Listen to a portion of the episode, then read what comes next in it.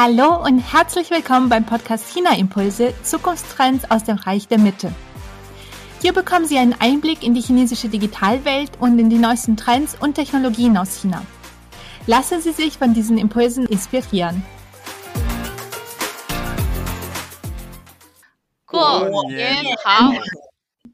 Wir wünschen allen ein frohes chinesisches Neujahr auf in das Jahr des Tigers 2022. Mein Name ist Alexandra Stefanov und ich habe heute eine etwas außergewöhnliche Folge für Sie, denn ich spreche nicht nur mit einem oder zwei Interviewpartnern, sondern gleich mit vier. Ich habe nämlich das Team von Kinotopia Future Design by China zu Gast. Das sind einmal Dr. Josie Marie Perkun, die aktuell Postdoc an der Uni Trier ist und die Nachwuchsgruppe Taiwan als Pionier leitet. Dr. Tanja Becker, Dozentin am China Center an der TU Berlin Nancy Wilms, PhD und ehemalige wissenschaftliche Mitarbeiterin an der Ruhr-Uni Bochum, derzeit bei der GIZ für deutsch-chinesische Kooperationen tätig. Und last but not least Sven Pabis, studentischer Mitarbeiter am Chinesisch-Deutschen Hochschulkolleg an der Ruhr-Uni Bochum, wo er Sales Engineering und Product Management studiert. Und ja, durch diesen bunten Mix an ganz unterschiedlichen Backgrounds werden wir heute auch ganz viele verschiedene Themen aus Chinas Digitalisierung anschneiden können wie zum Beispiel die Innovationskraft Chinas, Technologieinkubatoren, Smart Cities und ganz viele andere. Aber erstmal Hallo zusammen, herzlich willkommen bei China Impulse. Ich freue mich wirklich sehr, dass ihr heute alle hier seid. Hallo Alexandra, wir freuen uns auch und danke für die Einladung. Ja, sehr gerne. Mit Kinotopia habt ihr ein monatliches Format erschaffen für den Informationsaustausch für die Technologieentwicklung in China. Ihr sprecht auch viel über ähm, die Einflüsse auf die Gesellschaft. Was würdet ihr denn sagen, beeindruckt euch am meisten und fasziniert euch am meisten an der chinesischen Digitalisierung? Ja, die ganze Idee, Chinotopia als Online-Feature-Format zu starten, hat sich eigentlich aus einem Projektantrag von dem, ähm, BMB, äh, von dem BMBF, äh, also Bundesministerium für Bildung und Forschung, über Innovation in China entwickelt. Also wir waren zu dritt am Anfang, Josi, Nancy und ich, und haben an den Antrag geschrieben.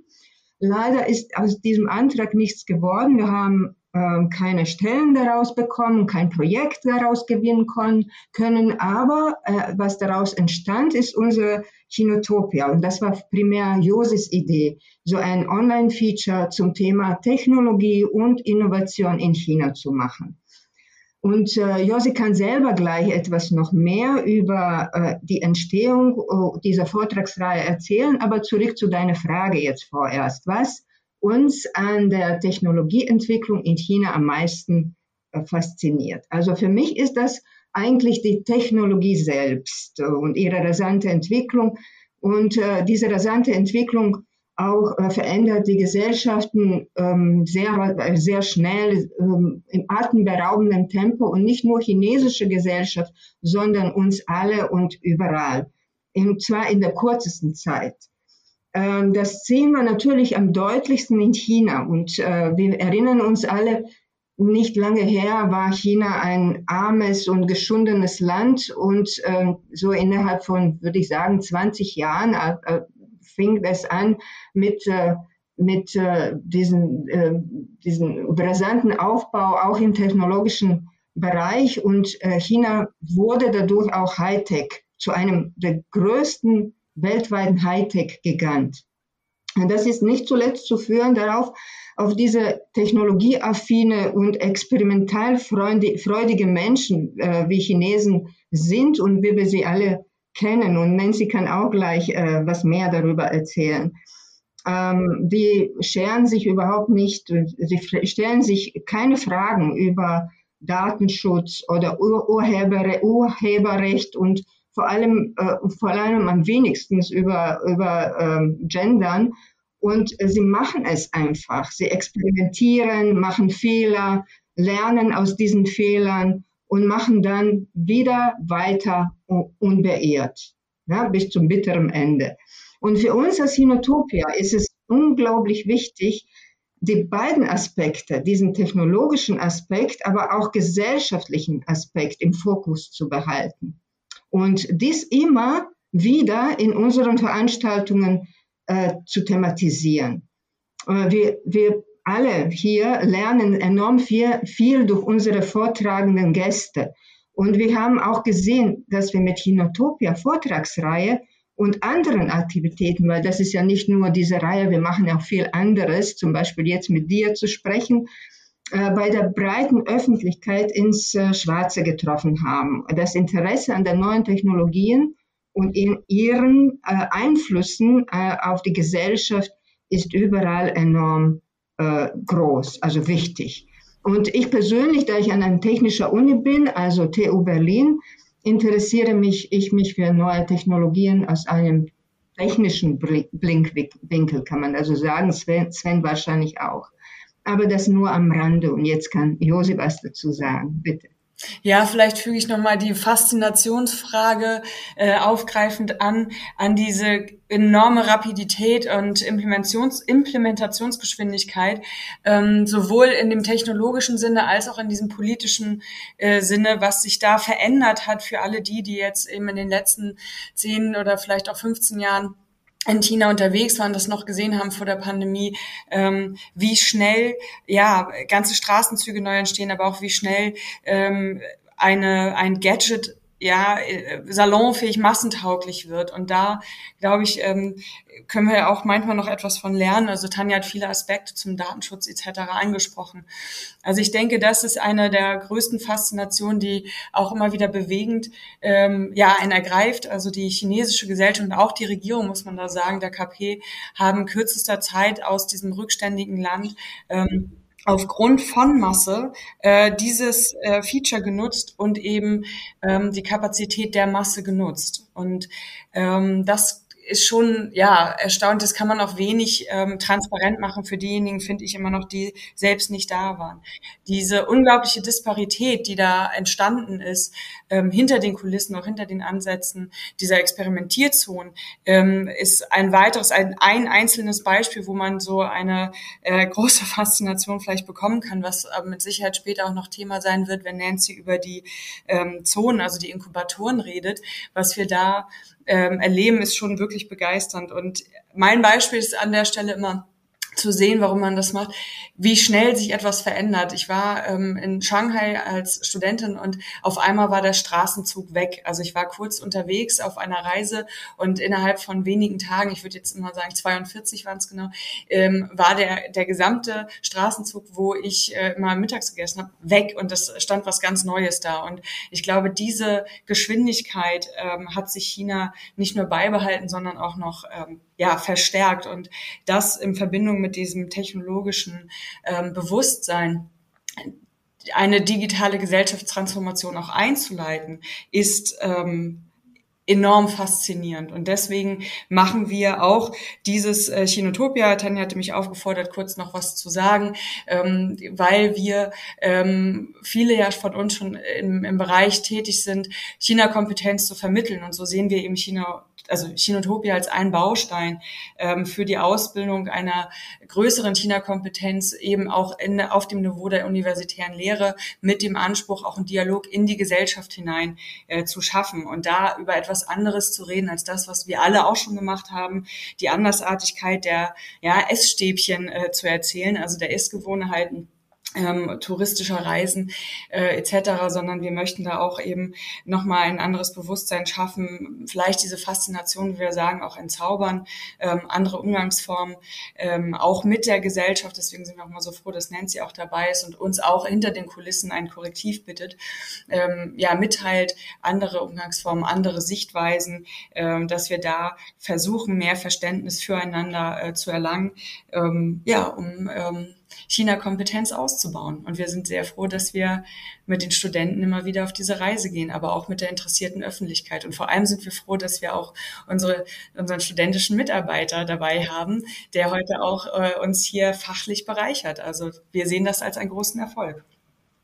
Ja, ich kann eure äh, Reihe auf jeden Fall auch nur weiterempfehlen. Ich äh, schaue mir die Videos auch oft im, ich bin oft live nicht dabei leider, aber ich schaue mir auf jeden Fall die Videos auf YouTube im Nachgang immer an. Und ich finde die Themen auch selber natürlich total spannend. Das ist, ihr habt ja quasi die gleiche Mission, die ich auch mit dem Podcast verfolge. Wir haben ja sehr viele gemeinsame Themen. Deswegen wollte ich auch euch auch so gerne im Podcast dabei haben, weil wir einfach ähm, alle diese Facetten Chinas aufzeigen möchten, die sonst in den Leitmedien zu kurz kommen, über die wir selten sprechen. Und es gibt natürlich auch in der Digitalisierung, wir werden äh, später auch nochmal darüber sprechen, natürlich auch nicht äh, nur schöne und gute Seiten. Man muss natürlich vieles auch hinterfragen. Aber es ist auf jeden Fall wichtig, dass man sich zunächst die äh, anschaut, was es alles gibt, bevor man überhaupt anfängt zu bewerten. Und das finde ich super, dass ihr da eben auch sehr, sehr viele Themen anschneidet. Und ihr habt ja auch viel darüber gesprochen, wie schnell sich China vor allem in den letzten 20 Jahren entwickelt hat. Und wir merken ja immer mehr, dass sich, ähm, ja, dass China dieses Copycat-Image, was wir in der sogenannten westlichen Welt immer mehr verliert und äh, dass sich China ja auch immer mehr zum globalen Innovations- und Technologieführer entwickelt. Ähm, wie innovativ ist die Volksrepublik eigentlich wirklich? Und was würdet ihr sagen, welche Indikatoren gibt es da auch für die, um die Innovationsfähigkeit zu messen? Ja, ich, ich stimme erstmal dieser Aussage zu. Von Infrastruktur und strategische Projekten wie zum, wie zum Beispiel Raumfahrt, Mehrforschungstechnologie, Quantum Computing und Te Telekommunikation bis hin zu Apps in der digitalisierten täglichen Leben hat China in den letzten 20 Jahren nicht nur die westlichen Länder angeholt, teilweise sogar überholt. Als Anne in China aufgewachsen, vor 20 Jahren nach Deutschland zum Studium gekommen und danach in deutsch-chinesische Wirtschafts- und Technologiefelder arbeitende Chinesen, merke ich diese Veränderung noch deutlicher. Nach meinem BWL-Studium arbeitete ich bei Motorola Networking im Bereich Ankauf. Das war vor circa 20 Jahren. Huawei damals war nur ein unbedeutender Lieferanten für mich.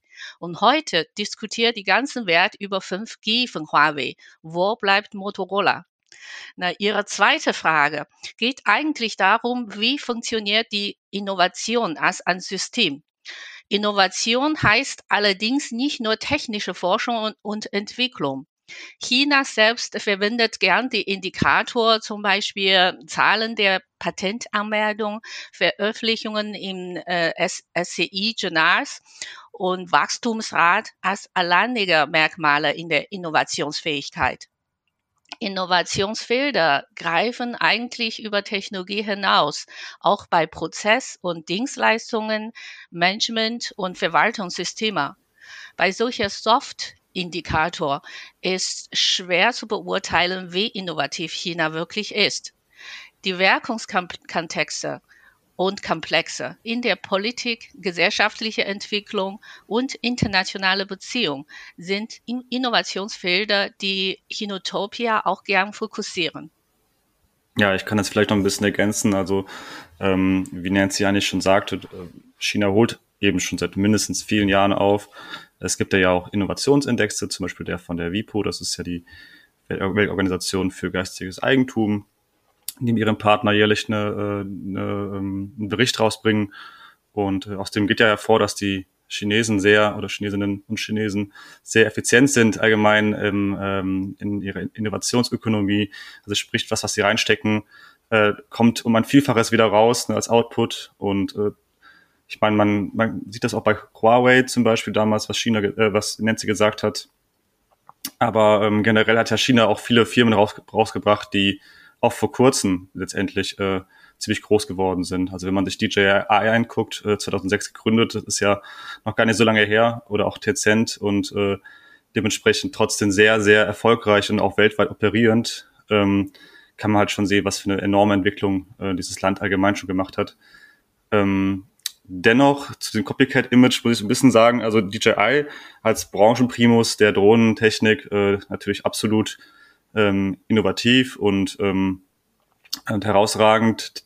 Tencent ähm, kann man jetzt ein bisschen drüber streiten, weil ähm, zwar hat, hat sich Tencent sehr ausgebaut und sehr viele äh, neue Innovationen hervorgebracht. Allerdings gibt es ja auch Videos äh, von äh, beispielsweise Spielen, die im Internet kursieren, wo vermeintliche Kopien ähm, erstellt worden sind.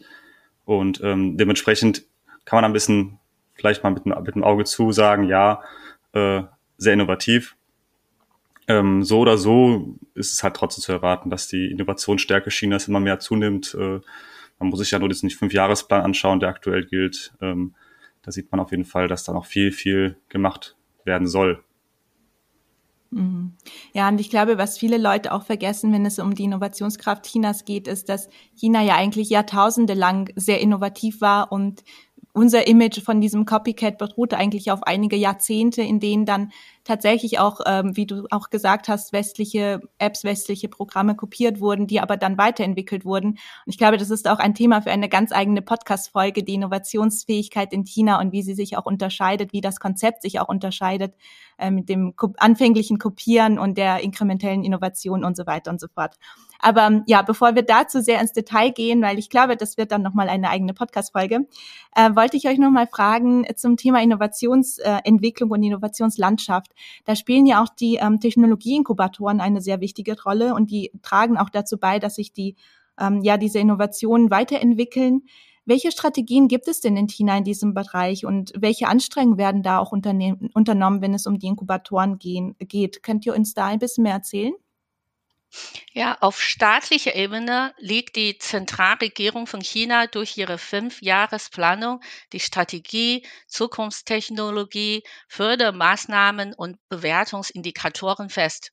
Für neue Technologiefelder werden oft sogenannten Sonderwirtschaftszone, also Xinqu, von der Regierung festgelegt. In, der, in den Xinqu entstehen Hightech-Zone mit gesondert gefördert Technologiefelder zum Beispiel Xinqu, äh, Xiong'an Xinqu neben Peking und äh, Ganjiang Xinqu in Provinz Jiangxi für die Elektromobilität oder ähm, Songshanhu neben Shenzhen ist auch ein Xinqu für die Life Science und Big Data etc. Solche Inkubatoren haben eine Dimension wie eine deutsche Kleinstadt also mit, mit kompletten Dienstleistungen, Immobilienangebote für die Millionen junge Arbeitskräfte. Und das Finanzierungsmodell ist auch interessant. Die lokale Regierung gründet staatliche Innovationsfonds. Sorry. Oder gründet ein Joint Venture mit Privatfondsgesellschaften zusammen, investiert Milliarden in die Inkubatoren. Die Start-up und jungen Absolventen mit technischen Studien sind sehr anges angesagt in China. Und diese Kultur hat zu der rasanten Innovationsentwicklung in China seit mehr als zehn Jahren beigetragen. Zurzeit ist dieser allerdings etwas zurückgegangen. Dabei haben mehrere politische Faktoren zusammengespielt.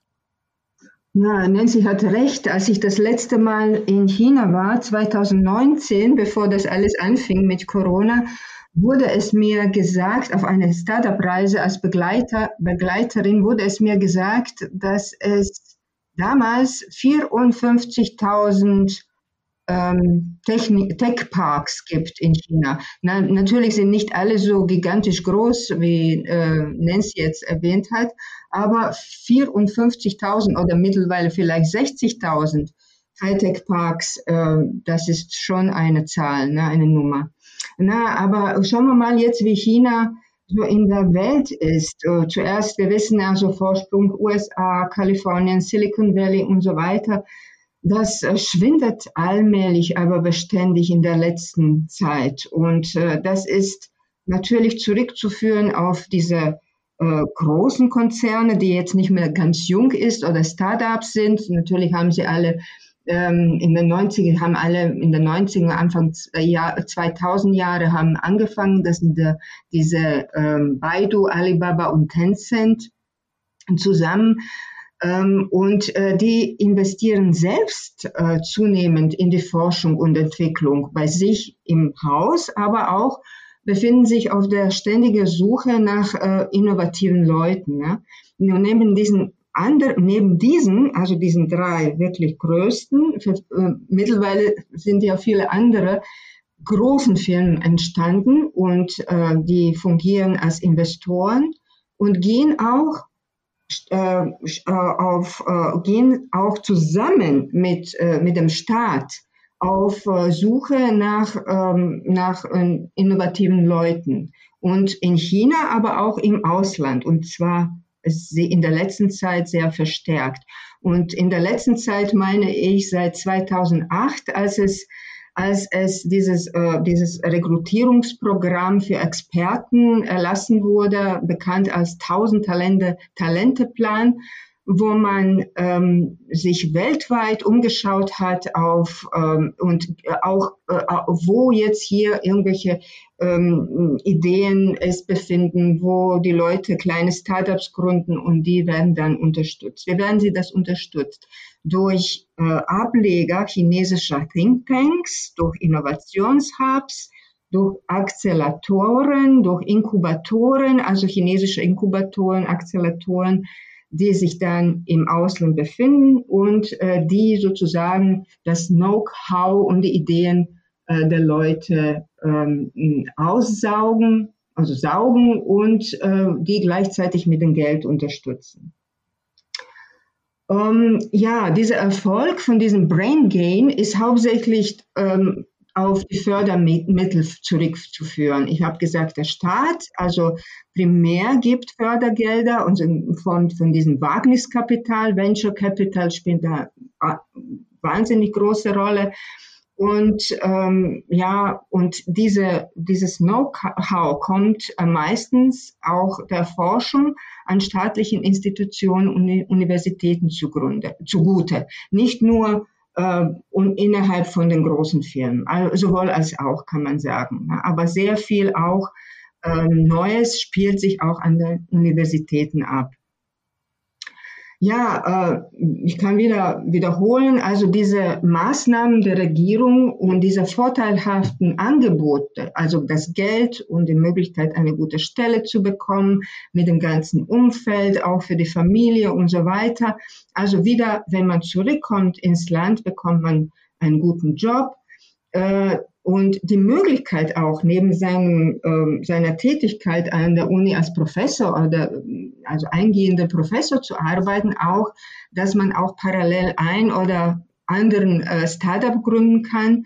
Äh, die, diese, äh, diese Maßnahmen, diese Anstrengungen der Regierung bleiben nicht ohne Erfolg. Es gibt eine Untersuchung äh, neuerdings äh, und die Leute, die das untersucht haben, ähm, behaupten, dass mittlerweile über 70 Prozent der chinesischen Studierenden und Forschenden, die ins Ausland gegangen sind, die im Ausland eine gute Bildung genossen haben, die im Ausland auch eine gute Stelle bekommen haben, äh, kehren dann zurück. Ne? Und das ist ein Trend und er dauert sehr lange schon an. Und das geht, das ähm, geht alles in die Richtung, dass man, so wie die chinesische Regierung es will, dass es bis Jahr 2030 eine globale Überlegenheit äh, in der Anwendung äh, und Erstellung von künstlichen Intelligenz und neuen Technologien, also dass diese Ziele China erreichen wird bis 2030. Ja, das geht hier um künstliche Intelligenz, maschinelles Lernen, Softwareentwicklung und auch zunehmend geht es hier um Quantum Computing.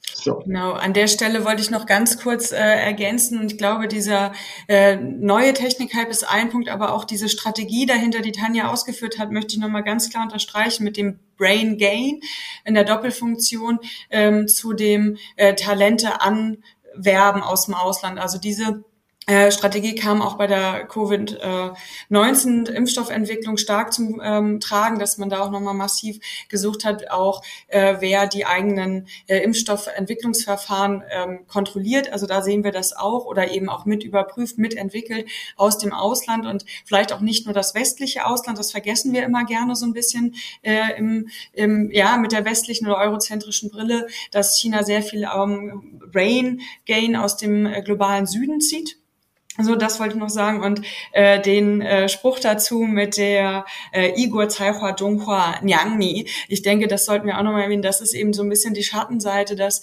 äh, da klar auch positioniert wird, eben von einem Xi Jinping zu sagen, bitte Leute kommt zurück mit dem Wissen, was ihr woanders angesammelt habt. Ja, also und äh, fördert das äh, bei uns oder äh, nutzt es dazu, bei uns Honig zu keltern. Also ja, äh, pflückt die Früchte woanders und bringt sie nach Hause. Und das ist auch eine Allumfasstheitsstrategie, also diese Doppelgesichtigkeit, die wir, ähm, die uns manchmal sehr fremd ist. Und ich denke, da sollte man wirklich noch mal einen Finger drauf äh, legen, dass da etwas anderes ist, mit dem wir auch zu tun haben.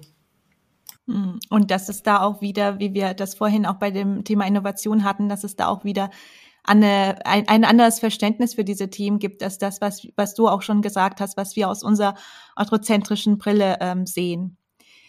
Ja, ich hatte vorhin am Anfang schon erwähnt, dass wir heute ganz viele unterschiedliche Themen ansprechen werden. Deswegen werde ich jetzt gleich äh, mal übergehen zu einem ganz anderen Thema, zum Thema Smart City.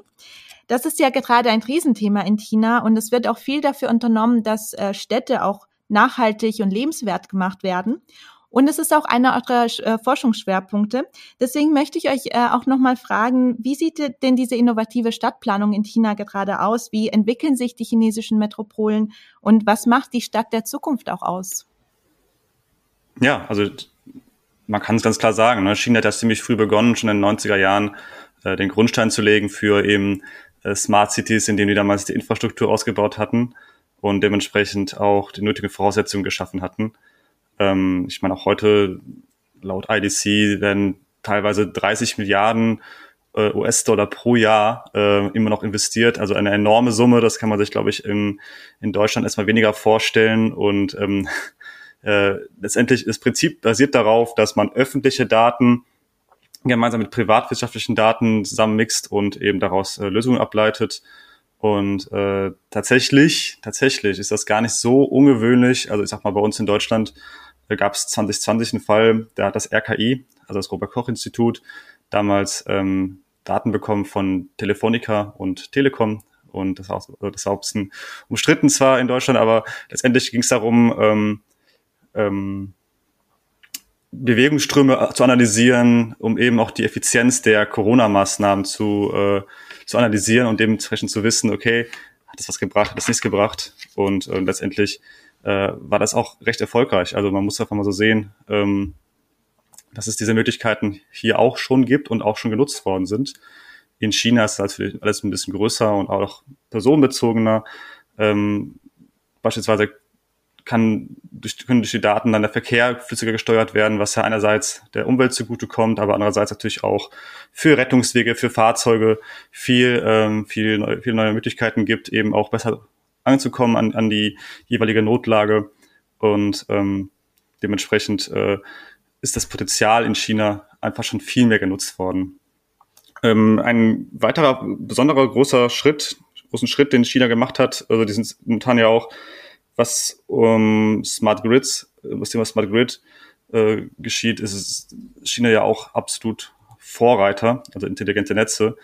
Ähm, letztendlich mal ganz kurz zur Erklärung, also Smart Grids heißt ja nicht anderes als ähm, die Steuerung eben von solchen Netzen, dass man eben den Strombedarf äh, viel besser bedienen kann, viel effizienter bedienen kann, dass man Prognosen erstellen kann ähm, und eben auch diese, diese Lastspitzen, wenn man wenn zu viel Strom auf dem Markt ist oder zu wenig, eben besser ausgleichen kann. Also ein Beispiel ist jetzt, es gibt ja zum Beispiel durch die ähm, intelligenten Stromzähler kann man jetzt zum Beispiel schauen, okay, wie viel Strom wird gerade benötigt und ähm, wenn dann zu viel Strom auf dem Markt ist, könnte man durch smarte Waschmaschinen die einfach nachts laufen lassen, was dann halt deutlich effizienter ist, weil man eben auch äh, den Strom nutzt für Dinge, die gerade nicht unbedingt jetzt und sofort geschehen müssen.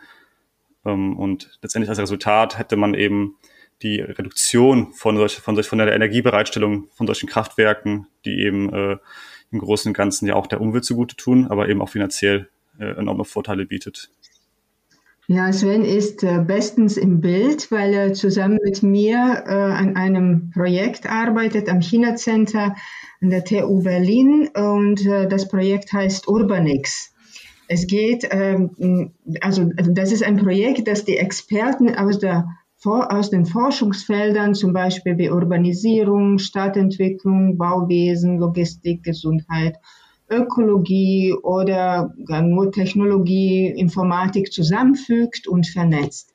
Und äh, Sven und ich haben durch dieses Projekt auch sehr viel über Smart Cities in China gelernt, über die Vision, die Städte lebenswerter zu bauen und lebenswerter zu gestalten. Und die neuen Technologien, äh, durch die wird man bald mehr Zeit haben, sich äh, an der eigenen Umgebung zu erfreuen und auch mehr Zeit zum Muße zu haben, einfach mehr Freizeit, hoffe ich zumindest. Und diese Freizeit möchten wir alle natürlich in einer schönen Umgebung verbringen, äh, die uns aufbaut, die uns stärkt, auch körperlich fördert und äh, sagen wir mal körperlich fördert durch verschiedene Sportaktivitäten, die wir im Freien ausüben können, auch, aber auch äh, psychisch durch Spaziergänge, äh, Gänge, die wir in diesen schönen Umgebungen machen, äh, können wir uns dann erbauen und äh, ja einfach den Kopf befreien. Äh, in China selbst gibt es auch viele Ansätze und Ideen für solche Städte der Zukunft. Also angefangen zum Beispiel mit den Projekten der 15 Minuten Kieze, so heißen sie. Äh, und Shanghai hat das äh, hat mit diesem Projekt schon sehr früh angefangen. Was bedeutet das eigentlich? Das bedeutet, dass man arbeiten, wohnen und leben, also die drei Bereiche des Lebens, Arbeiten, Wohnen und Leben, nicht mehr als 15 Minuten voneinander entfernt sein dürfen. Also in den Gro wir kennen alle diese riesige chinesische Metropolen und dann verbringt man sozusagen gefülltes halbes Leben, halbes Leben überhaupt von Punkt A zum Punkt B zu gelangen. Das ist damit jetzt Schluss, sagen die Sch äh, Leute in Shanghai. Und das ist so ein Projekt. Das andere Projekt ist äh, äh, City Brain Project von Alibaba, wo äh, Alibaba versucht, zumindest Hangzhou ähm, zu Hightech-Metropole überhaupt zu machen, mit allen Annehmlichkeiten und technologischen Spieler Spielereien, die es da gibt, die man sich überhaupt vorstellen kann. Und äh, aber die Masse, die Masse an Big Data, die durch die Überwachung gesammelt wird, ist äh, natürlich enorm gewachsen. Und äh, diese Datensammelei und ihre Auswertung wird eines Tages auch möglich sein. Und äh, das werden die auch oder werden wir hoffentlich auch irgendwann nutzen, um diese Smart City so zu gestalten, wie sich äh, diese Visionäre seit äh, Jules Verne oder noch früher vorstellen. Also, dass die Städte lebenswert werden, dass sie aufbauend wirken und freundlich sind und da wir sie einfach lieb haben, gerne, dass wir alle gerne in den Städten wohnen. Hm, ja, super, dass ihr auch so viele praktische Beispiele habt von Pilotprojekten. Und ich meine, klar, das, hier können wir uns das fast gar nicht äh, vorstellen, wie riesig die chinesischen Städte sein können. Nicht nur von der Fläche her, auch von der Einwohnerzahl her. Und manchmal denken wir vielleicht, dass wir äh, Smart Cities gar nicht brauchen. Aber in, gerade bei chinesischen Verhältnissen ist es ja so, dass es fast schon eine Notwendigkeit ist, sich über diese ganzen Themen Gedanken zu machen. Ähm, ja, und so ein bisschen als, was mir da einfällt, ein bisschen als Gegenpol zu diesen Smart Cities oder zu den Städten überhaupt. Es gibt ja in China die äh, Strategie der Revitalisierung der ländlichen Regionen, die aktuell eine sehr wichtige Rolle spielt. Ähm, da spielt auch die Digitalisierung immer mehr ähm, mit rein ähm, in den Themen Klima und äh, Nachhaltigkeit. Und ähm, es gibt ja beispielsweise auch äh, die Smart Agriculture, die ein sehr großes Innovationspotenzial bietet. Was meint ihr, wie trägt denn die Digitalisierung dazu bei, dass sich in China auch das Thema Nachhaltigkeit weiterentwickelt? Im letzten November habe ich bei meiner Arbeit für GIZ einen deutsch- und chinesischen Expertenaustausch für Digitalisierung der Landwirtschafts- und nachhaltige Entwicklung in, in den ländlichen Gebieten organisiert. Durch das Livestreaming haben die Teilnehmer gesehen, wie innovativ sich die chinesische Landwirtschaft entwickelt hat. Zum Beispiel in Waldbrandprävention. Die verwenden selbst äh, entwickelt Drohnen, Überwachung und analysieren Systeme, die sind äh, identisch, fast identisch wie hier in Deutschland bei unserer Forstamt benutzen. Und ähm, aber äh, in China, die, die Bauern, die chinesischen Bauern haben nicht so viel große Ackerfläche. auf dieser Fläche äh, in Deutschland wird immer vorautomatisierte große Landwirtschaftsmaschinen angesetzt und in China das ist begrenzt. Allerdings haben chinesische ländliche Regionen viel bessere Datennetzverbindung für Internet sowie für eine sehr hohe Quote in der Anwendung von Smartphones. Viele Dörfer bauen, baut ihre, mm, bauen ihre in internetbasiert Plattform auf, um ihre landliche Produkte online zu verkaufen. Junge Leute aus ländlichen Gebieten erscheinen immer mehr als Influencer und die verdienen ihr Geld im Kuaishou, das ist ein chinesischer TikTok, Douyin und äh, Bilibili, das ist eine Wettbewerbsplattform zu TikTok. Ne, und Umweltzähler und Nachhaltigkeit werden von der oben nach unten, also unten die Dorfverwaltung-Ebene, als Indikator für die Arbeitsergebnis angesetzt. Zum Beispiel Abwasser- und Dürrenmanagement im Dorf und die äh, Renaturierung und Luftanhaltung. Und auch in der Tierhaltung haben wir ein modernes Schweinesteller äh, mit äh, hoher Tierwohl virtuell besichtigt. Und ähm, die chinesischen Experten erzählen uns, die Kaufkräfte von wohlhabenden Chinesen von hochpreisiger Bio-Lebensmitteln sind auch äh, nicht zu unterschätzen.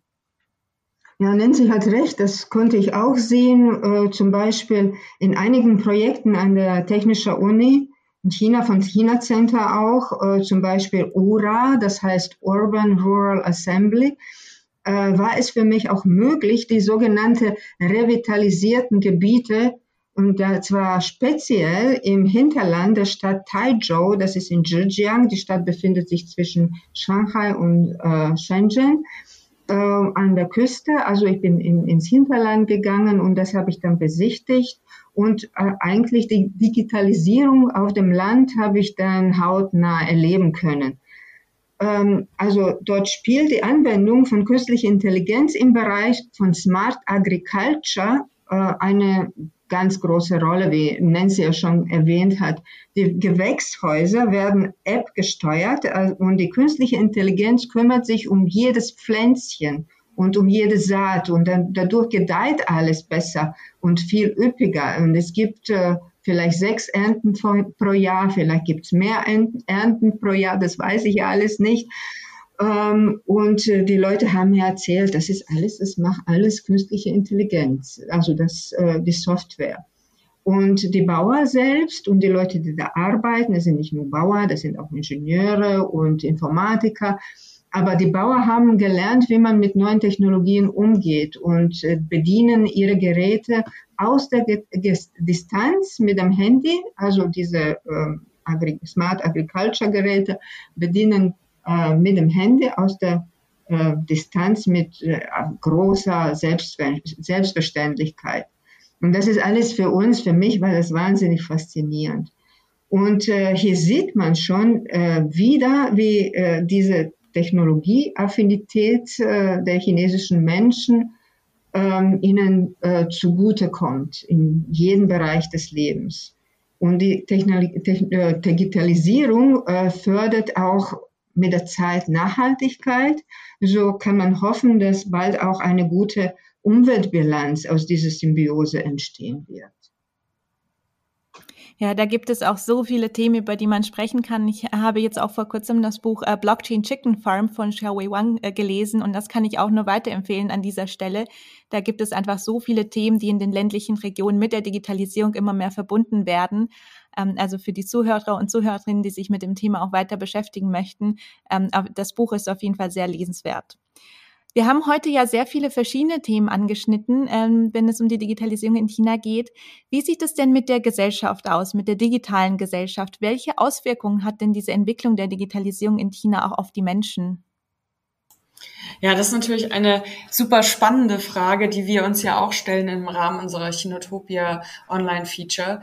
Ähm, wenn wir es wirklich wüssten, glaube ich, äh, dann hätten wir nicht nur die Glaskugel, sondern auch äh, einen Platz an der Sonne. Nein, Spaß beiseite. Also der Homo Digitalis ähm, ähm, stellt sich die Frage, ist der Homo Digitalis die nächste Iteration des Homo Sapiens auf der Evolutionsstufe? Und äh, das ist natürlich eine Frage, die uns im Online-Feature auch durchaus immer wieder beschäftigt, also die sich so wie so ein roter Faden durchzieht.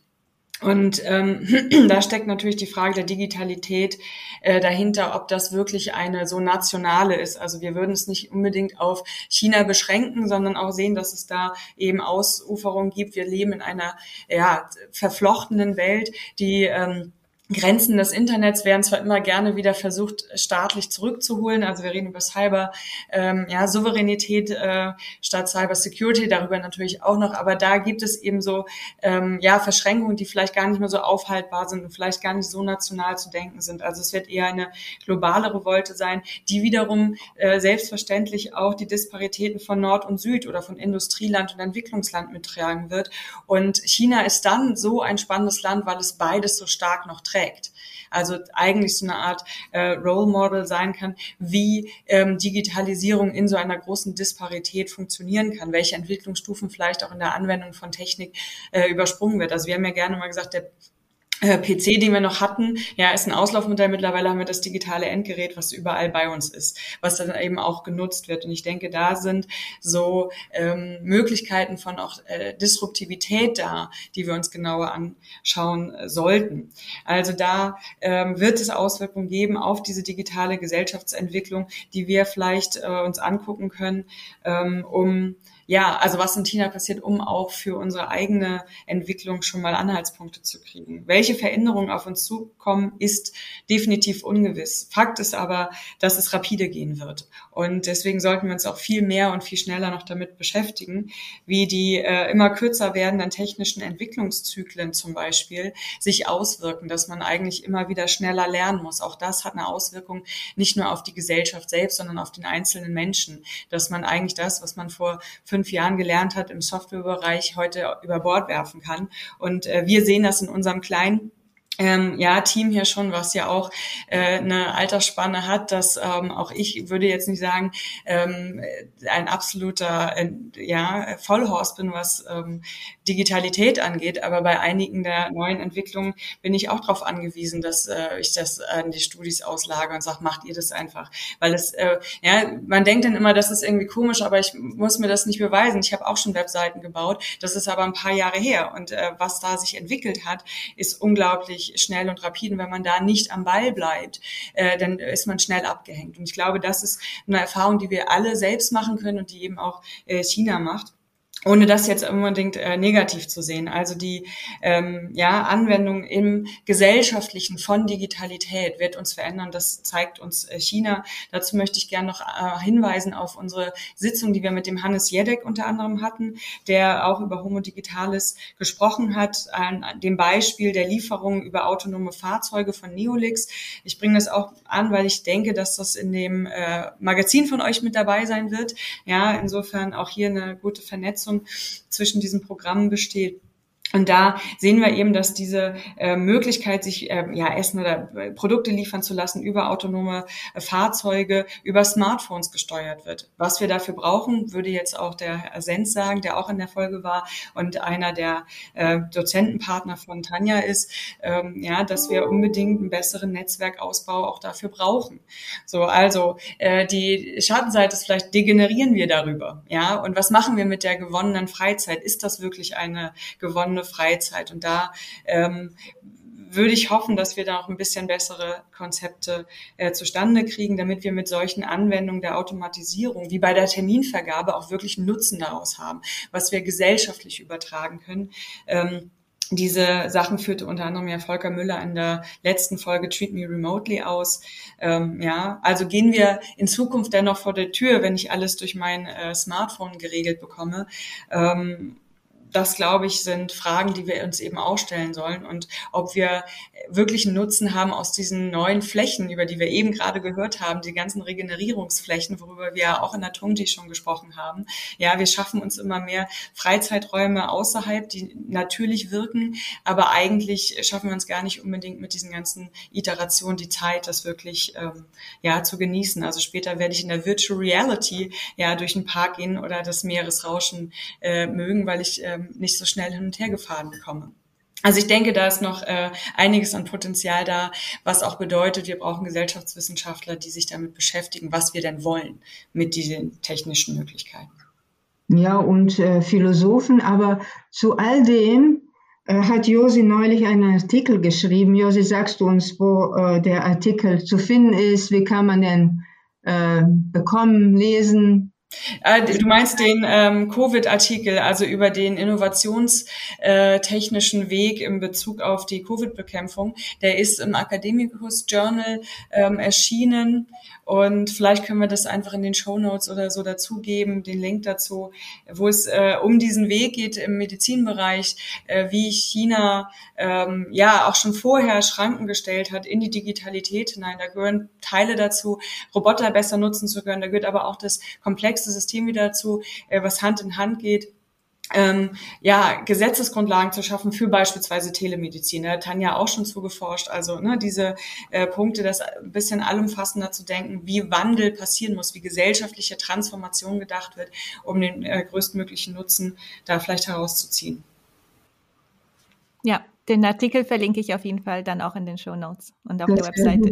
Ich will noch was sagen zu der Digitalisierung, wenn ich darf. Ähm, da, äh, natürlich kann man sich in China äh, das Leben ohne äh, Digitalisierung gar nicht mehr vorstellen und äh, auch in den Städten natürlich, aber auch auf dem Land, wie ich schon äh, angesprochen habe, bei jungen Menschen, bei ganz jungen Menschen, jungen Menschen, älteren oder ganz alten Menschen, also gleichermaßen.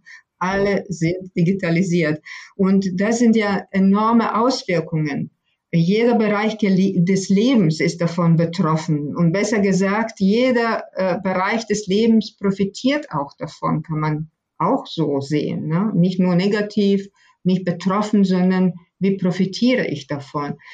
Und es ist mittlerweile leichter zu fragen, sich zu fragen, ob es überhaupt einen Lebensbereich gibt, wo Digitalisierung nicht vorgedrungen ist und äh, als alle die Bereiche aufzuzählen, äh, bei denen durch die Digitalisierung zu großen Veränderungen gekommen ist. Und äh, wir waren schon, ich erinnere mich, äh, Ende der Zehnerjahre äh, als digitale Analphabeten durch China gereist, ich, ich zumindest damals. Und jetzt, äh, äh, falls es in den nächsten zwei, drei Jahren wieder möglich sein wird, wird äh, was ich hoffe, nach Corona, nach dem ganzen Stress, nach China wieder zu reisen, werden wir das Land vielleicht überhaupt nicht mehr verstehen und am, dort, um, am dortigen Leben nicht mehr teilnehmen können. Und das ist, finde ich, sehr traurig. Wir brauchen ja, wir brauchen schon mal eine China-Kompetenz in dieser Richtung. Und die digitalen Möglichkeiten haben sich eigentlich seit, der, äh, seit 2019, also Ende 2019, Anfang 2020, das sind ja zwei Jahre, über zwei Jahre schon, ähm, da wir nicht nach China gekommen sind und äh, haben sich gewaltig weiterentwickelt. Das, äh, China ist in diesem Bereich gewachsen, hat aus den Fehlern gelernt und hat sich technologisch sehr nach vorne bewegt, vermute ich mal. Nicht mal unsere Nancy äh, war da in dieser diese Zeit. Und die, die Apps, die die Leute nutzen, erfreuen sich großer Beliebtheit. Sie sind intuitiv und ich glaube auch gut gemacht. Und äh, auch die Apps für Corona-Bekämpfung, sie funktionieren einfach gut, sie funktionieren besser als hier, ne, so leid es mir tut. Und man kann kurz sagen, dass das Leben, das Leben dort find, findet meistens online statt. Und äh, natürlich gibt es da auch Schattenseiten, Seiten zum Beispiel der psychischen oder körperlichen Krankheiten, die wegen des übertriebenen Online-Konsums entstehen können. Aber im Großen und Ganzen äh, überwiegen Vorteile, Bequemlichkeit und natürlich der Profit. Ja, und ihr habt das ja schon erwähnt, es gibt ja auch da im digitalen Alltag gibt es ja auch viele Themen, über die man nachdenken muss, über die wir nachdenken werden in Zukunft, äh, nicht nur wir hier, sondern ja auch in China, wo sich das Ganze ja viel, viel schneller entwickelt. Es gibt ja auch, äh, du hast es ja auch schon erwähnt, Tanja, gerade als Ausländer, wenn man nach China geht, ist es wirklich die große Frage, wie man dann mit diesen ganzen Apps umgehen kann, ob man sie überhaupt alle noch kennt, wenn man dann vor Ort ist und auch in China selbst, obwohl die Gesellschaft ja viel mehr durchdigitalisiert ist als ähm, hier bei uns in Deutschland zum Beispiel, hat man ja trotzdem auch ähm, immer wieder Geschichten von älteren Leuten, die mit Smartphones nicht umgehen können oder nicht umgehen wollen. Und da ist auch gerade ein großes Thema, wie diese Leute integriert werden in den digitalen Alltag. in das bargeldlose Leben und so weiter. Aber das ist ja auch wieder ein ganz anderes Thema. Ihr habt ein bisschen auch die Schattenseiten angesprochen. Was würdet ihr denn sagen? Wir haben heute ja auch viel darüber gesprochen, wie China ja auch in vielen Bereichen Vorbild ist. Aber was würdet ihr sagen, sind auch die Schattenseiten der Digitalisierung in China? Ja, wir machen uns da natürlich auch Gedanken zu und nicht umsonst haben wir unser Programm äh, Chinotopia genannt, also mit der Anspielung auf China, Innovation, Utopien und eben auch Dystopien, um neben diesem Innovationsversprechen auch die vorhandenen Ängste und Besorgnisse ja einzupreisen, darüber auch nachzudenken, denen wir alle als Gesellschaft des 21. Jahrhunderts ausgesetzt sind. Also ich denke, mit der digitalen Gesellschaftstransformation müssen wir diese Schattenseiten ansprechen, die sich zum Beispiel äh, durch voyeuristische Offensive dieser Kontrollorgan der digitalen Möglichkeiten zu kontrollieren, unsere Lebenswelt und unser Lebenskonzept maßgeblich verändern da denke ich, äh, kommen eben die Fragen auf, die wir ja auch schon länger haben aus dieser Nerd-Community heraus. Wollen wir gläsern sein? Ja, oder wie gläsern wollen wir sein? Wie ähm, offen können wir als Gesellschaft bleiben, wenn alles ge ja, traced, also ähm, zurückverfolgt ist. Ähm, China hat das ähm, Bonitätssystem, das gesellschaftliche Bonitätssystem vorgelegt und äh, das stellt doch ähm, uns auch durchaus ja vor Herausforderungen, ob das ein Konzept ist, was man haben will. Also es gibt immer mal wieder im Film und Fernsehen so Konzepte, die das in eine Demokratie oder ein kapitalistisches System übertragen, mit eben Anreizsystem ändert sehr stark an Foucault, also ja durch äh, ja Wachen und Strafen. Also ich denke, da ähm, gibt es einiges an an auch Schattenseiten, über die wir reden müssen, auch in Bezug auf die Möglichkeit, wie eben Triangulation von Nutzerprofilen passiert. Ähm, ja, was eine große Menge ähm, an Leuten gekauft haben, interessiert vielleicht auch die anderen. Also das sind natürlich nützliche Tools, die aber auch eben ähm, vielleicht wirklich zu diesem voyeuristischen Punkt kommen, wo sich Leute unwohl fühlen, weil sie nicht mehr privat sind, weil sie nicht mehr ähm, in der Lage sind, mal eine freie Willensentscheidung, hier setze ich die Gänsefüßchen hoch, die man nicht sehen kann, ähm, zu treffen. Also da kommen Konzepte ähm, in unsere gesellschaftliche, philosophische Debatte, die wir durchaus mit Schattenseiten bezeichnen können, also wo wir drüber reden müssen, die wir eben auch in China äh, schon sehen. Ähm, selbstverständlich im normalen Business-Bereich haben wir da auch etwas, das durch Digitalität Anbindung passiert, also nicht nur in der Gesellschaft, sondern auch in der wirtschaftlichen äh, Sphäre, wo wir dadurch, dass Infrastrukturprojekte gestellt werden, eben Abhängigkeiten entstehen, auch durch digitale Infrastrukturbereitstellung, also nicht nur durch die physischen. Ich denke, da sind auch äh, durchaus Themenfelder, wo wir über Schattenseiten, also über, es klingt immer so, aber über äh, negative Implikationen reden müssen. Ja, also ich denke, Josi hat eigentlich schon das meiste dazu gesagt. Also das vielleicht ein bisschen zu ergänzen. Ähm, ich denke mal, wenn man das aus westlicher Sicht guckt, ich denke mal, das Thema Nummer eins ist wahrscheinlich der Datenschutz und die Privatsphäre. Also äh, beispielsweise, man merkt das jetzt zum Beispiel als Endnutzer, ähm, hier in Europa zum Beispiel oder in den USA, Huawei ist ja auf der schwarzen Liste und dementsprechend hat, da haben die keinen Zugang mehr zum Android-Markt und ähm, ob das jetzt wirklich so ist, dass, äh, dass die Firma äh, als, als Spitze uns alle ausspioniert, äh, können wir natürlich nicht so ganz klar beantworten. Ähm, aber letztendlich der, der, der Missbrauch dieser, dieser Daten, dieser, dieser Technologie ist natürlich schon möglich grundsätzlich. Und ähm, wir hatten mal auch bei Chinotopia einen renommierten KI-Forscher, Jeffrey Ding, und ähm, er hatte letztes Jahr mal in einem Interview erzählt, dass äh, sehr wohl auch in China darüber gesprochen wird, dass was viel, viel mehr in, in der Diskussion ist, als wir hier im Westen annehmen. Und dementsprechend kann das Thema auch noch ordentlich Fahrt aufnehmen. Also das glaube ich schon, dass dann auch ein bisschen was zu hören wird. Ähm, darüber hinaus, vielleicht auch noch so ein bisschen allgemeiner, äh, gibt es noch ein, ein, zweites Problem, finde ich. Ähm, das betrifft jetzt vor allem so die größeren Megacities wie Beijing, die Hauptstadt oder eben Shanghai ähm, dass die Städte immer attraktiver werden. Das ist, eigentlich ist das eine tolle Sache und ähm, die Städte werden lebenswerter und sowas, aber es steigen eben auch die Wohnpreise und ähm, man sieht das ja jetzt auch in, in den letzten Entwicklungen. Ähm, Projektentwickler nehmen riesen Kredite auf, bauen jede Menge Häuser und, und Wohnmöglichkeiten.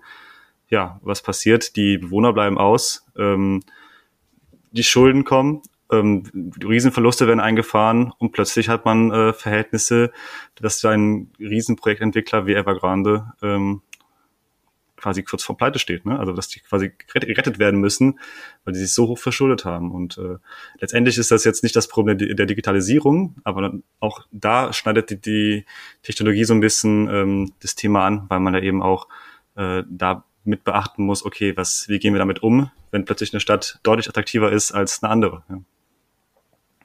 Hm.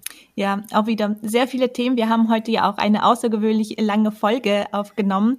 Wir haben über sehr, sehr viele verschiedene Aspekte gesprochen. Ein bisschen zusammenfassend, was würdet ihr denn sagen im Bereich Digitalisierung? Was können wir von China auch lernen und vielleicht auch hier im Dachraum ähm, übernehmen, einsetzen? Ich bin etwas skeptisch über diese Frage. Digitalisierung basiert auf großvolumigen Datenaustausch und breite Userstruktur. Dafür bietet China mit ihrem politischen System gesellschaftliche Kultur und große Bevölkerungsanzahl bzw. deren Bereitschaft zu neuer Technologie das beste Testfeld. Im Dachraum stellt man auf Individualismus, Freiheit und Privatsphäre über alles. Viele Deutschen sind zum Beispiel gegen Smartphones oder digitalisierten Infopass. Jedoch im Bereich Technologie und Dienstleistung gibt es sicherlich äh, viel, was von anderen lernen können. Zum Beispiel gibt es seit Corona immer mehr Apps in Deutschland für kontaktlose Dienstleistungen. Jedoch, hm, weil ich selber die ähm, solche Apps auch verwenden und auch die chinesischen also vergleichbare Apps auch verwenden in China bei meiner Arbeit oder äh, ja zum zum äh, zum Reise. Mit dem Vergleich ähm, habe ich die ähm, diesen Gefühl von Angebotplatte, äh, von, von Bedienungsfreundlichkeit bis hin äh, zum Kundenservice stecken vielen dieser deutschen digitale Anwendungen noch in, in, in, in den Kinderschuhen ja selbst die Datensicherheit, abgesehen von der Zugriffsmöglichkeit von Stadt, haben auch Lücken. Ähm, Datenschutz im Dachraum mehr oder weniger meines, meines Meinung ist formell geworden. Ähm, wie viel von uns ähm, haben bei äh, Internet ähm, solche lange, sehr lange, mehrere Seiten Datenschutzerklärung, Cookies-Anstellung oder sehr kleingedruckte Online-Verträge wirklich gelesen? Und wir müssen zustimmen, ansonsten geht nicht weiter. Selbst danach ähm, irgendwelche Streitigkeiten mit Anbietern haben, ohne Anwalt kannst du nie durchsetzen. Also dieser Datenschutz ist mehr oder weniger jetzt formell geworden und da andererseits verhindert natürlich die Entwicklung der Digitalisierung. Ja, das ist meine, meine Meinung. Ja, auf jeden Fall sehr wichtige Punkte, die du ansprichst. Und ich glaube, genau in diesem Zusammenhang ist es so wichtig, den Blick nach China zu werfen und sich eben diese ganzen Themen dort anzuschauen, was sich dort entwickelt um das natürlich auch nicht eins zu eins äh, zu übernehmen hier, das geht auch gar nicht, aber auch einfach überhaupt, um uns Gedanken zu machen, was ist möglich, was könnten wir auch hier ändern, um eben in der Digitalisierung ähm, voranzuschreiten, weil ohne Digitalisierung geht es auch nicht. Es geht ja auch nicht, dass wir sagen, wir machen jetzt gar nicht mit, weil das überhaupt nicht unseren Vorstellungen entspricht und dann werden wir einfach komplett abgehängt, nicht nur von China, sondern von so vielen anderen Ländern. Vielleicht kann ich ein bisschen aus Studierenden-Sicht noch kurz ergänzen. Also Gerne. es wäre ja eigentlich eine schöne Sache, wenn äh, wir uns hier in Deutschland allgemein ein bisschen mehr mit, mit China beschäftigen würden. Also gerade jetzt ich, ähm, beziehungsweise wir, die an der Uni sind, ähm, kriegen davon eigentlich gar nicht so viel mit. Also wir hatten ja auch, ich studiere was Ingenieurwissenschaftliches, äh, viele Freunde von mir ähm, sind eher in der Betriebswirtschaftslehre aktiv und äh, wenn man sich nicht aktiv mit dem Thema beschäftigt, also quasi hingeht und sagt, okay, ich will mich unbedingt mit dem Land beschäftigen, mit den, mit den verschiedenen Innovationen und so weiter, äh, kriegt man davon auch gar nicht so viel mit. Und das ist eigentlich schade, weil das Land ja sich nicht nur besonders stark entwickelt, sondern auch so viele Innovationen und Neuigkeiten auf den Markt bringt und ähm, auch neue Fragen aufwirft und wir alle quasi weggeduckt davon äh, nichts mitbekommen. Und äh, das wäre eigentlich so ein bisschen mein Appell auch, ähm, lasst uns doch ein bisschen mehr äh, darüber lernen. Ja, das ist doch ein schönes thematisches Schlusswort. Und genau wie es wurde heute ja auch ganz deutlich, dass, äh, dass es auch gar nicht darum geht, alles nur gut zu finden und zu sagen, die Digitalisierung in China läuft super und wir sollten alles kopieren, sondern es geht auch wirklich darum zu schauen, was dort passiert, um das überhaupt auch für uns zu hinterfragen und zu überlegen, wie das Ganze auch unseren Werten entspricht und wie wir das für uns auch umsetzen können. Aber ja, so schön es auch ist, ähm, mich mit euch hier zu unterhalten über so viele verschiedene Themen, äh, leider kommen wir jetzt auch langsam zum Schluss. Und ich würde euch äh, fragen, wenn unsere Zuhörer und Zuhörerinnen äh, sich mit euch in Verbindung setzen möchten und mehr mit euch über diese Themen diskutieren möchten, wo können sie euch denn online finden? Mhm, danke, Alexandra. Äh, wir informieren durch unsere, Ankündigung, äh, durch unsere Ankündigungen, die wir ähm, abschicken, jedes Mal vor unseren Veranstaltungen und auf den Seiten der ähm, Christian Albrechts Universität zu Kiel und äh, Technische Universität Berlin. Also die Leute tippen einfach in Google Chinotopia und dann kommt äh, eine oder andere Seite ganz oben raus. Und, oder die Interessenten können sich direkt bei uns melden. Unsere Internetadressen stehen auch da. Und dann setzen wir sie auf, äh, die, Mailings, äh, auf die Mailingliste. Und bis jetzt haben wir äh, ungefähr 500 Abonnenten, also 500 Menschen, die wir regelmäßig informieren über unsere Aktivitäten. Habe ich was vergessen? Wir können auf jeden Fall erreicht werden und äh, Tanja wird das bearbeiten unter äh, info.tinotopia.de. Also da kann man gerne ein Mail hinschicken. Ja, und ähm, das äh, beantworten wir dann gern und dann kommt das Prozedere eben wie beschrieben mit der Liste. Wir werden auch umziehen, also die Christian Albrechts Universität verlassen. Äh, mit meinem, mit meiner Person geht's an die Universität Trier. Da haben wir jetzt auch eine kleine Winterpause drin und da werden wir aber auch weiterhin präsent sein und äh, dann auch alle, die mit uns in Kontakt treten wollen oder bleiben wollen, informieren. Das nehme ich auf jeden Fall auch auf der Webseite mit auf. Das heißt, äh, die Leute werden dann auch gleich mit euch in Kontakt treten können. Dann kommen wir auch langsam zu meinen Schlussfragen. Und zwar einmal, habt ihr eine Empfehlung für ähm, unsere Zuhörer und Zuhörerinnen, welche Internetressource sie sich anschauen sollten oder welches Buch sie lesen sollten, um China besser zu verstehen? Also natürlich auch unabhängig von eurer Vortragsreihe, die kann ich jetzt auf jeden Fall als erste Mal empfehlen, dass man sich die ähm, Tinotopia ähm, Vorträge und äh, Diskussionen anschaut, weil die Themen einfach so vielfältig sind und auch so interessant. Aber habt ihr abgesehen davon noch Büch Buchempfehlungen oder andere Internetressourcen? Also ich glaube, vor allem muss man sich ähm, in Anführungszeichen abschminken, mit einem Buch China-Kenner zu werden. Ja, also die Vielfalt äh, der Ressourcen kommt da mit Sicherheit zum Tragen. Vielleicht auch mal andere äh, Quellen zu nutzen aus dem äh, Hongkong oder taiwanischen Umfeld im, im News-Bereich, also im Nachrichtenbereich. Selbstverständlich so Newsletter äh, wie im China Table würde ich hier tatsächlich empfehlen, die ein sehr gutes Angebot auch schon mal zum ähm, ja, Trendsetting äh, bereitstellen das von mir. Ähm, prinzipiell möchte ich sagen, China ist wie ein großer Adventskalender, der nie aufhört. Also jeden Tag kann man eine eigene Tür öffnen und etwas ganz Neues ploppt raus, also eine ganz neue eigene Welt. Und dazu gibt es unglaublich viel Angebot, auch unterschiedliche äh, Podcast-Angebote, wie ja auch dieser hier.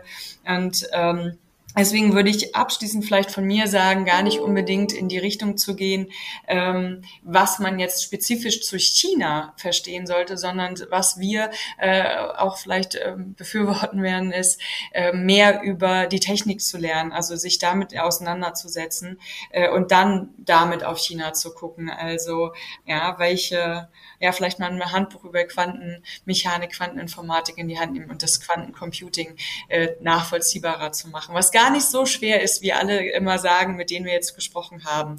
Ja, wir sind alle aus Quanten, also so schlimm kann das nicht sein. Genau. Ja, hat Josi recht. Ähm, also ich würde noch ergänzen, was ich so empfehle, empfehle in meinen Studis oder überhaupt. Natürlich, da sind wir, das hast du schon erwähnt, Alexandra. Und ähm, da bei uns kann man sich auch mit einem Beitrag beteiligen an unseren Chinotopia-Veranstaltungen und natürlich ähm, kann man diskutieren am Ende der Veranstaltung jedes Mal. Ähm, gibt es unzählige andere Formate und dann wiederum deine Formate, Alexandra, deine Podcasts oder du hattest auch eine oder hast du noch immer eine Vortragsreihe oder Vorträge organisierst du. Und ähm, ja, wichtig ist, wie Jose sagte, diese, ähm, diese Technologie besser, die neuen Technologien besser zu verstehen. Und äh, das ist universell, das ist global. Also wenn ich ein, ähm, ja, ein Wissen darüber habe, kann ich überall ein, andocken.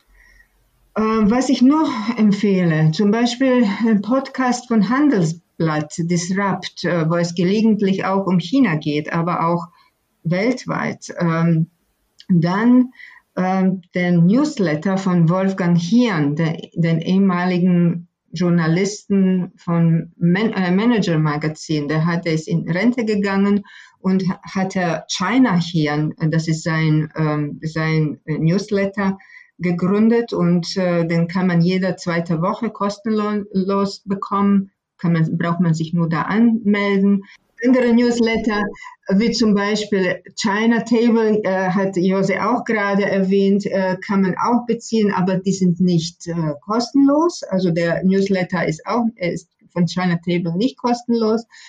Ähm, und äh, die Bücher sind wichtig und im, ich empfehle auch Bü äh, Bücher über China, über neue Ent Entwicklungen in China, Technologien, auch meine Studierenden, die von Journalisten geschrieben wurden, wie äh, Wolfgang Hirn, er hat Shenzhen geschrieben oder Chinas Bosse, da erfährt man wahnsinnig viel, oder von Frank Siren, Shenzhen, wiederum äh, Zukunft Made in China, oder das Buch von Stefan Scheuer, der Masterplan oder die Bücher von Kai Strittmatter, alle möglichen. Und äh, last but not least äh, Bücher von Kai Fu Lee, den führenden Tech-Experten, der früher bei Apple, Microsoft und danach bei Google gearbeitet hat, äh, wie China AI Superpowers oder das ganz neue Buch von ihm, das bald auch auf Deutsch erscheinen wird, AI 2041, 10 Visions for our future. Und damit unterstreichen wir auf jeden Fall nochmal ganz klar den Punkt, wir müssen uns mit den Technologien und der künstlichen Intelligenz beschäftigen, denn China denkt in großen Maßstäben. Ich denke, das können wir als China-Beobachter äh, sagen und die KP ebenso. Und das hat sie in den letzten Jahrzehnten bewiesen, ja, dass hier der große äh, Sprung auch ansteht und auch einen langen Atem haben wird. Also die, ähm, ja, Nachhaltigkeit, mit dem äh, disruptive Veränderungen in China passieren, das ist, glaube ich, das, worauf wir als Beobachter und äh, Interessenten achten sollten, um vielleicht mal von dem Tag zu Tag geschehen so ein bisschen wegzukommen, sondern die, ja, ich sage jetzt mal die größeren Zusammenhänge, aber die Vogelperspektive wiederzunehmen, um von diesem eigentlichen, ja, der Froschperspektive des Froschsprungs, äh, des äh, Frog Leaps, ein wenig wegzukommen. Und ich denke, das ähm, hat Tanja unglaublich gut gerade ausgeführt mit der allgemeinen ähm, ja, hinweisen, wie viel China-Expertise es gibt und wie viele Newsletter es gibt, äh, wo man sich gut informieren kann, um eben ja nicht immer nur auf die kleinen Schachzüge vielleicht zu gucken, sondern wirklich auch ein bisschen das Endgame im Auge zu behalten.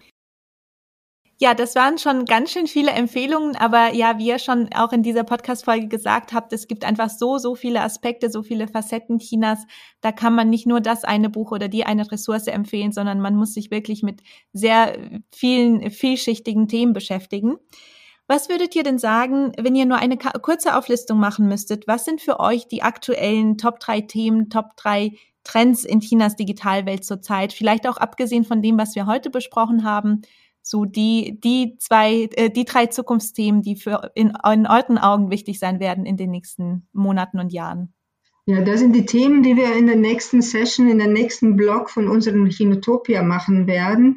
Und in äh, Zusammenhang mit äh, einem Seminar, den, äh, das ich anbieten werde an der TU äh, Berlin, Robotop, Robotopia Sinica, Robotik und künstliche Intelligenz in China.